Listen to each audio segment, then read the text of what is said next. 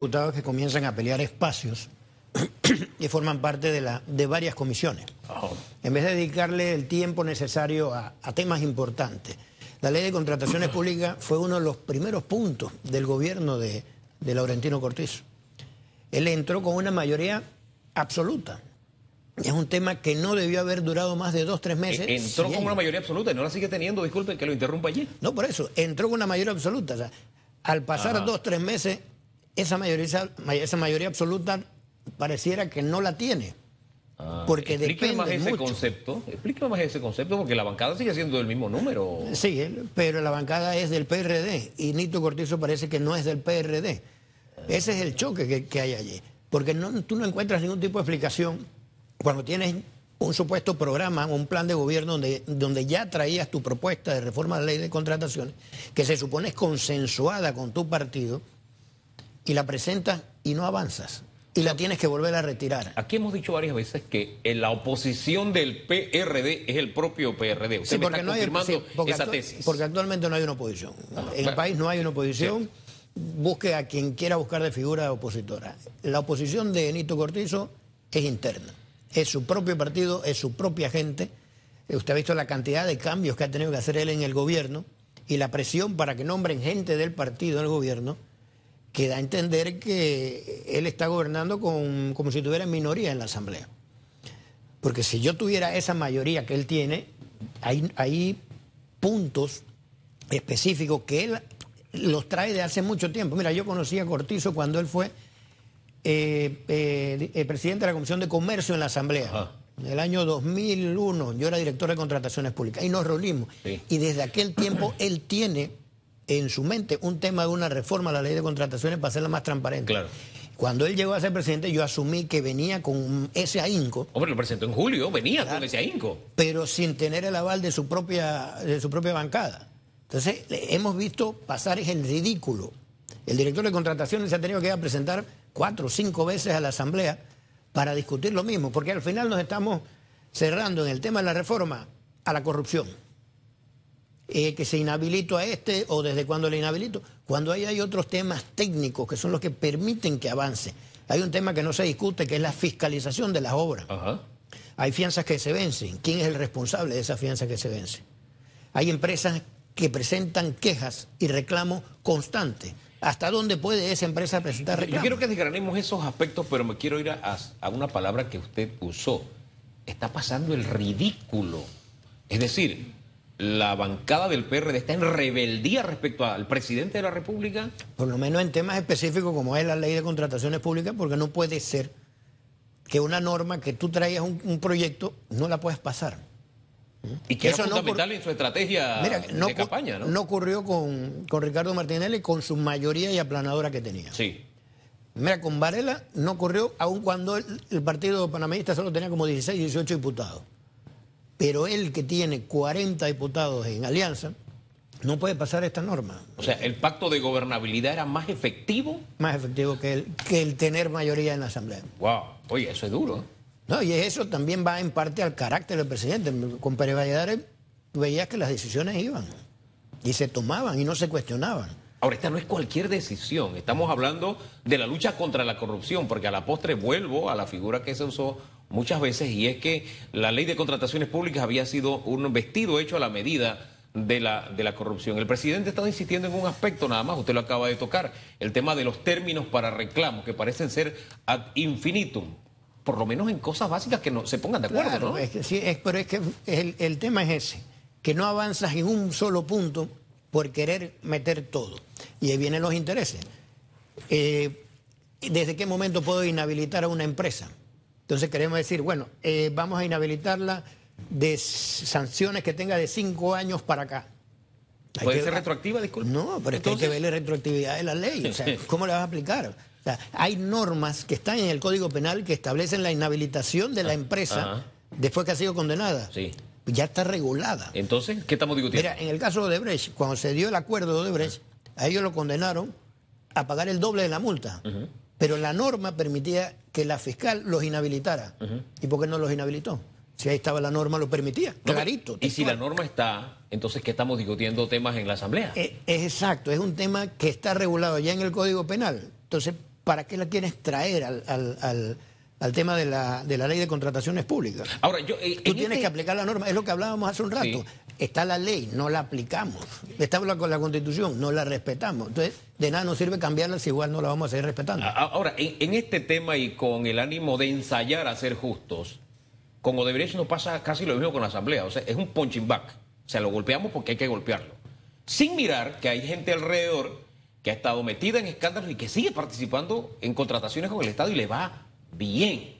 Meco, por ejemplo, que nos enteramos que hizo un arreglo, ni siquiera nos enteramos aquí en Panamá. Nos enteramos porque, porque su presidente, el presidente de la empresa, lo dijo en Costa Rica. Nos enteramos que le había hecho un acuerdo en Panamá. Imagínense la oscuridad en que se movía ese acuerdo. Entonces, esa empresa sigue negociando con el Estado, le va muy bien. Sí, fue la favorita durante la época del señor Varela, por ponerle un ejemplo, era la que más contrato eh, se ganaba. Y bien, porque hablemos de corrupción, hablemos de Brecht, pero aquí la bola piqui se extiende. No, claro, es solamente que esa empresa. Como, es el, el- el caso más simbólico, se menciona ese, pero Blue Apple incluye a casi todas las constructoras del país que estuvieron metidas. Las grandes constructoras del país estuvieron metidas en Blue Apple. Entonces, ¿qué hacemos? ¿Partimos Entonces- borrón y cuenta nueva? ¿O, cuál sería la solución más salomónica en esto, desde su punto de vista? No, es que el, el tema es establecer las sanciones, Sí. establecer la fiscalización, que tiene que ser lo principal, Ajá. no dejar vencer fianzas, estar encima, establecer la responsabilidad patrimonial pasiva del funcionario. ¿Eso a quién le corresponde? Es que se tiene que hacer en la ley. Ajá. En la ley tienes que establecer la responsabilidad. El día que tú pongas al funcionario público a pagar de su bolsillo por los errores que comete, muchos no van a querer ser funcionarios y otros se van a cuidar. Eso me gusta, eso de la responsabilidad Hace patrimonial del años, funcionario. hace años en el Código Fiscal, hace muchos años, establecía una fianza que tú como para ser funcionario público tenías que conseguir una fianza Ajá. por cualquier responsabilidad que tuvieras. Oye, que esto, lo- salen, se van y nos dejan un dolor de cabeza, nos es dejan enredo. Tú terminas demandando al Estado Sí, por una irregularidad del funcionario, el Estado paga, pero el funcionario tranquilo. Porque no se le exige al funcionario su responsabilidad.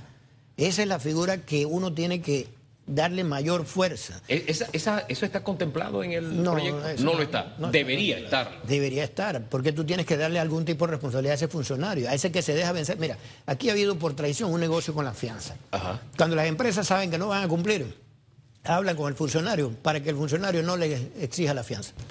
Cuando ya va a, a- a vencer la fianza, es que comienzan a hacer el trámite, que cuando ya hacen la primera gestión, la fianza se venció, La ¿a quién le va a reclamar? sí. A nadie.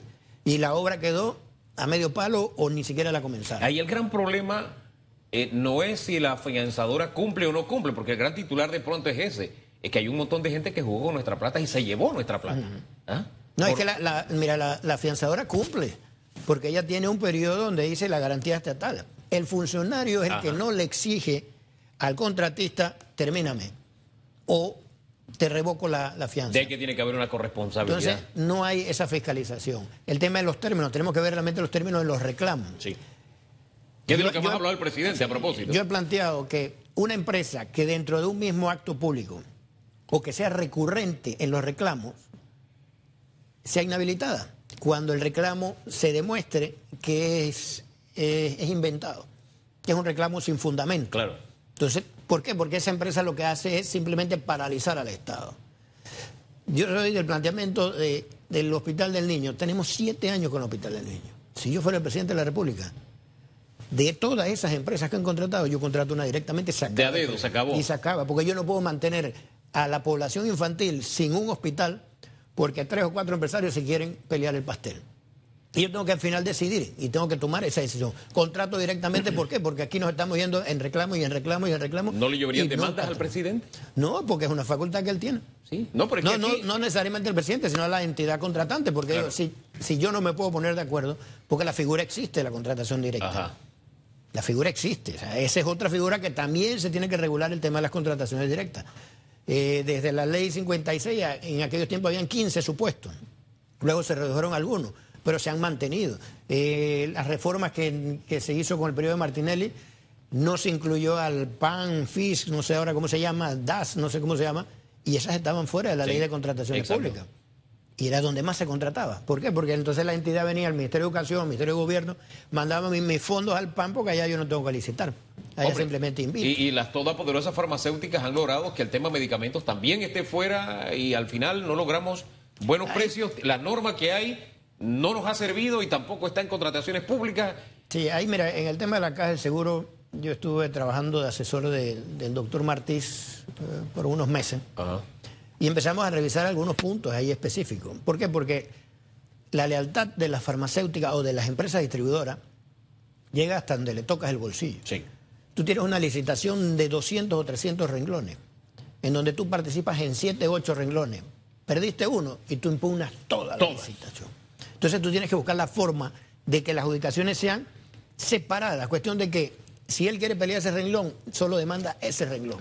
Pero no me puedes parar toda la adquisición porque tú tienes un reclamo que posiblemente tenga validez o no tenga validez, pero me estás parando toda la contratación. Ahora, ¿qué hacemos para que los diputados que están discutiendo este tema, que lo tienen desde julio, que ayer la bancada se reunió para, la bancada del PRD mayoritaria, aplastante mayoría en la Asamblea, se reúne para discutirlo, ¿qué hacemos? No para que escuchen al presidente de la República, que ya les llamó la atención, le digo, oiga, debatan esto sino que escuchen al país que está cansado de estas trampas y de estas tramoyas que se hacen basados en la propia ley o aparados en la propia ley.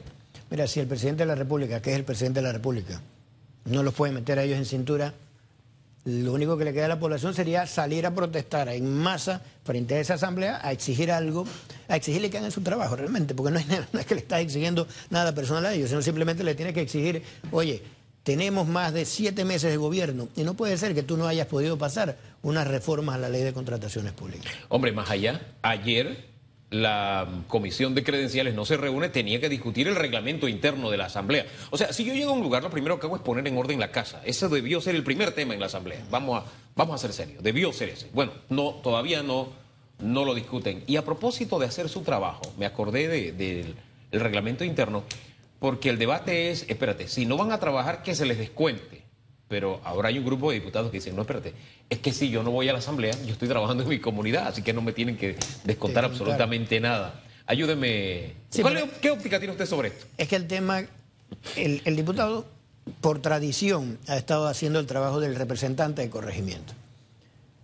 Es el mismo reglamento interno que tiene que limitarle esa actuación. Su actuación, cuando él, a él lo escogen, sea de la jurisdicción que sea, él viene a trabajar como diputado de la Nación, no de un circuito. Porque lo que es la prueba se aplica para todo el país. Entonces tú no puedes estar justificando de que no, yo estoy trabajando en la comunidad, pero si es que esa no es función tuya. Tu función es legislar. Ah, Única y eh, eh, exclusivamente es legislar. El diputado Abrego alude a la Constitución. Él dice que en la Constitución, la verdad tengo que buscar el, artículo y no recuerdo la, la redacción exacta, pero sí dice que responde a su a su circuito, a su, al partido, al circuito, y que tiene que, legislar. De ahí que él tenga que hacer un trabajo en el circuito. Sí, no, pero no tiene. El trabajo comunitario no es responsabilidad, porque la Constitución establece. En, las funciones de la Constitución no está por ningún lado regalar bicicleta, hacer eh, bolsas de comida, eh, regalar para Navidad jamón. Eh, no está ni estar haciendo veredas, ni estar haciendo ni reparando techos. lo que él tiene es.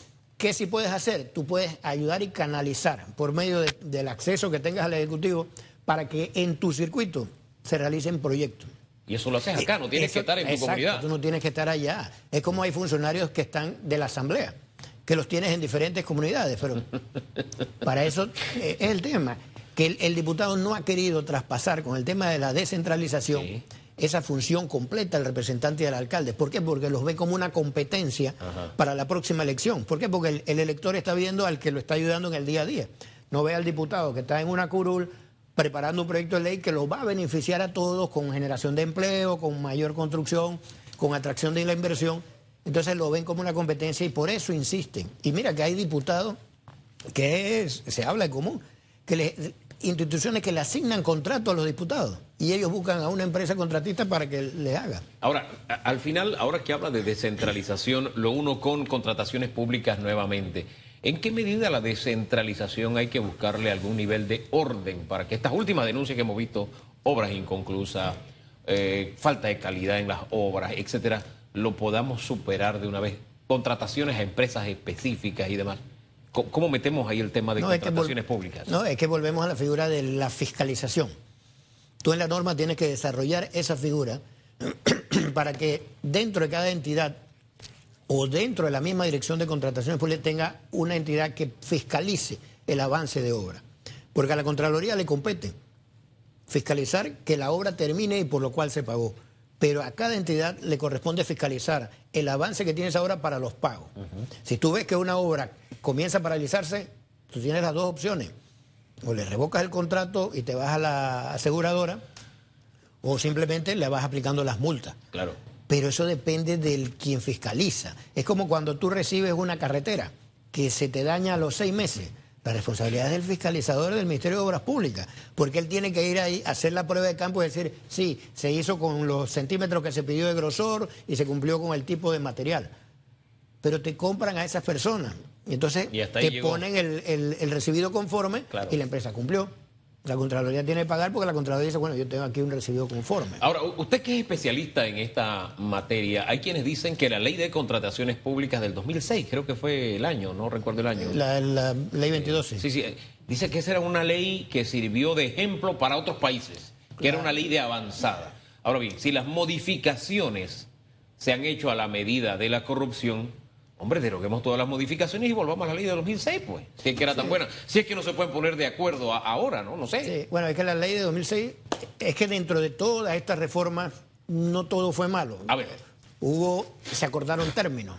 Mm, para que la contratación fuera un poco más. Pero tenemos que cortarlas más todavía, ¿no? Sí, siempre respetándole el, debido proceso a las empresas dentro de la contratación y que tampoco eso, eso sea una ventana para que ya tú tengas una empresa lista y yo, y yo te digo, bueno, vamos a hacer la licitación de las tasas estas y necesito un millón de tasas, ya tú las tienes listas. Pero como el tiempo es muy corto, más nadie te puede tener esas tasas. Entonces tenemos que jugar con esos, con los términos que sean rápidos, que permitan la participación, porque la contratación pública lo que, lo que busca, como la palabra lo dice, es participación que lo hagamos público, transparente, en donde respetemos las reglas del juego y que sean iguales. Ahora, a, propósito de participación, hay eh, países cuyas empresas no están participando. Los Estados Unidos, empresas estadounidenses no están participando en las licitaciones en Panamá. Eh, para algunos una buena medición de que las cosas están en orden, no porque allá sean santos y sean perfectos, sino porque si en Estados Unidos tiene algún problema, participa en caso de corrupción, tiene, un problema allá, no acá en Panamá, lo tiene allá. Entonces algunos para librarse de esos problemas prefieren no participar en las licitaciones en Panamá. Esa sería una buena, un buen medidor, ¿no? De cómo anda nuestro corruptómetro en el tema de contrataciones. muchas veces no ¿Puede ser? muchas veces no participan precisamente por la corrupción. Precisamente por eso. Porque vienen y, ya saben que le van a pedir la coima, lo que sea, y ellos lo que menos quieren es tener problemas en su país, porque en su país sí se lo van a exigir. Acá no. Entonces, por eso siempre ha llamado la atención la poca participación de empresas grandes americanas en, las contrataciones dentro del país. Cuando comiencen a venir ya es un buen síntoma entonces. Claro, Porque, sí, eh, no solo la americana, la de cualquier país. Pero eso lo vamos a ver cuando tú te sientas que ese titular de todos los días no lo encabeza una contratación irregular. Ahora ese, es el reflejo hacia afuera. Sin jugar a ser Nostradamus, ¿qué vaticina usted? ¿Los diputados van a escuchar al presidente? ¿Van a hacerse los chivos locos? ¿Qué va a pasar con este tema de ley de contrataciones públicas? Mira, yo quisiera, quisiera creer que ellos tienen la intención de, modificar la norma. Quisiera creer. No quisiera pensar que el gobierno está jugando a lo mismo que hizo la administración pasada y aprovechar de las ventajas que tiene esta ley para meter los grandes proyectos y después que ya no hay grandes proyectos decir vamos a reformar la ley. Eso es lo que no quisiera yo, yo pensar porque... Ese peligro está en el horizonte, ¿usted lo ve en el horizonte? Lo veo porque es que eh, conociendo al, presidente Cortizo desde hace ya más de 15 años con su tema o su interés en regular el tema de las contrataciones públicas, yo siento como que él sí quiere que las normas tengan esos cambios. Pero hay otro sector que simplemente prefiere mantener el status quo y que sigamos contratando con las reglas que tenemos, que no son necesariamente las reglas donde se respeta la, participación. Oiga, estoy revisando los tweets y me acuerdo que hay una palabra que nos quedó ayer, la palabra del señor Blandón, parrampanada. Durante todo el día se estuvo hablando de parrampanada. No es porque esté hablando de la asamblea, que, simplemente lo acabo de, me lo acaban de escribir de nuevo, así que me acabo de acordar de la palabra que quedó ayer muy en boga, parrampanada. Don Roberto, gracias por habernos acompañado esta mañana, siempre orientador escucharle. Gracias a ti, Hugo, por la invitación. Vamos a las preguntas que tenemos en redes. ¿Tenemos respuesta, señora directora? Redes sociales. La pregunta, eh, una juez elevó a causa compleja uno de los expedientes de las planillas legislativas y concede ocho meses adicionales para concluir la instrucción del expediente. ¿Usted qué opina? Vamos con Juan Carlos Icaza. Juan Carlos Icaza dice, excelente. Hay muchos casos que sí deben ser de causa compleja, como es este caso. Vemos nuevamente esperanza cuando se dan estas decisiones e instamos al Ministerio Público a dar la talla y demostrar que las investigaciones han arrojado resultados, supongo, ahí, ¿no? Han arrojado resultados. Rolando Coparropa, solamente el poder, y pone poder en mayúsculas cerradas, que tienen nuestros padres de la patria, y los pone entre comillas, hace posible que esto sea, sea de ser, sí, sea, no, no sea, sino sea llevado a causa compleja. Interpreto bien, ¿verdad? Sí, se ha llevado a causa compleja. Sin haber tenido necesidad. ¿Cuál será el resultado? Qué tristeza. Virgilio Vázquez dice, excelente. Debe, la Procuraduría debe hacer un trabajo profundo, perfecto y no político partidista para deslindar responsabilidades. Luisa Trevia dice, ¿qué tan complejo puede ser ver las mañas y trampas que están haciendo con esas planillas? Es un tema que ninguno de ellos quiere ni va a tocar. A ver, ¿qué más? ¿Quién? Ah, ah ya sé. Ah, ok, gracias, gracias. Bueno, algunas de sus respuestas en la pregunta que teníamos en redes esta mañana. Nosotros hacemos una pausa y en segundos regresamos con el segmento que sigue.